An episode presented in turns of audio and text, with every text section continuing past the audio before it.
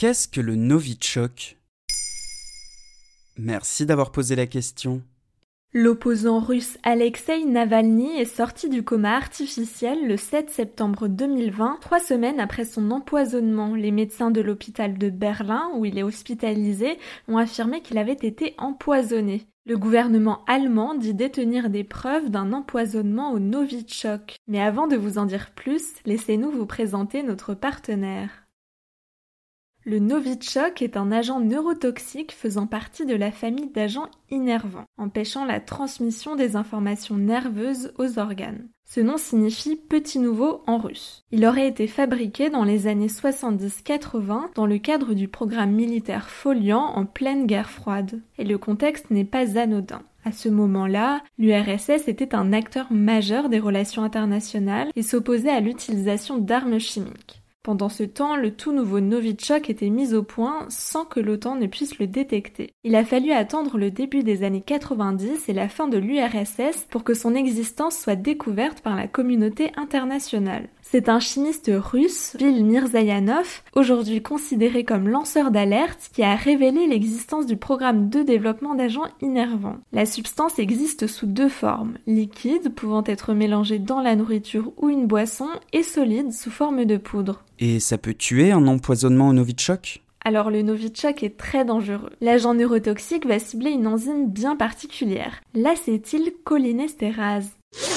Le professeur Gary Stephens, expert en pharmacologie à l'université de Reading, a expliqué à Reuters qu'il peut provoquer un ralentissement du rythme cardiaque et l'obstruction des voies respiratoires jusqu'à la mort par asphyxie. La personne victime d'empoisonnement Novichok doit être prise en charge très rapidement avec un traitement d'urgence. C'est le manque d'oxygène qui peut causer des dégâts cérébraux importants.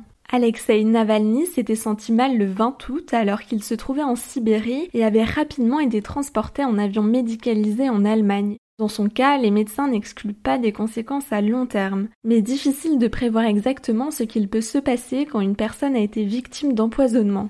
Le toxicologue Jean-Pierre Goulet a affirmé à France Culture qu'il s'agit du poison le plus redoutable devant le gaz sarin et le VX utilisé pour assassiner le demi-frère du dirigeant nord-coréen Kim Jong-un. Mais pourquoi faire ça? Déjà, la Russie renie pour l'instant toute implication dans l'empoisonnement. Pourtant, on sait que l'utilisation de cet agent neurotoxique est une pure technique russe. La dernière fois qu'on avait entendu parler du Novichok, c'était en 2018. L'agent double Sergei Skripal et sa fille avaient été empoisonnés chez eux dans le sud de l'Angleterre. On les avait retrouvés inconscients sur un banc de la ville de Salisbury avant d'être emmenés à l'hôpital. Ils ont survécu mais doivent maintenant vivre cachés. Et l'affaire avait provoqué une véritable crise diplomatique entre la Russie et les États-Unis. D'ailleurs, les membres du G7 demandent à la Russie de réagir à l'empoisonnement de Navalny en traduisant en justice les coupables. Un projet de gazoduc pourrait même être impacté. L'empoisonnement au Novichok a donc bien des conséquences diplomatiques. Le ministre des Affaires étrangères français a même affirmé C'est un opposant russe qui est empoisonné sur le sol russe avec un produit militaire russe. Nous disons aux Russes de nous expliquer pourquoi.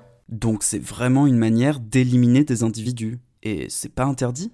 L'Organisation pour l'interdiction des armes chimiques n'a interdit le Novichok que l'année dernière. La décision avait été approuvée par les 193 États membres et suite à l'empoisonnement de Navalny, l'OTAN a demandé à la Russie de communiquer totalement sur son programme Novichok auprès de l'Organisation pour l'interdiction des armes chimiques. Le pays doit normalement détruire son arsenal d'armes chimiques d'ici la fin de l'année, mais ce nouvel épisode vient vraiment questionner les engagements pris par le pays de Vladimir Poutine. Voilà ce qu'est le Novichok.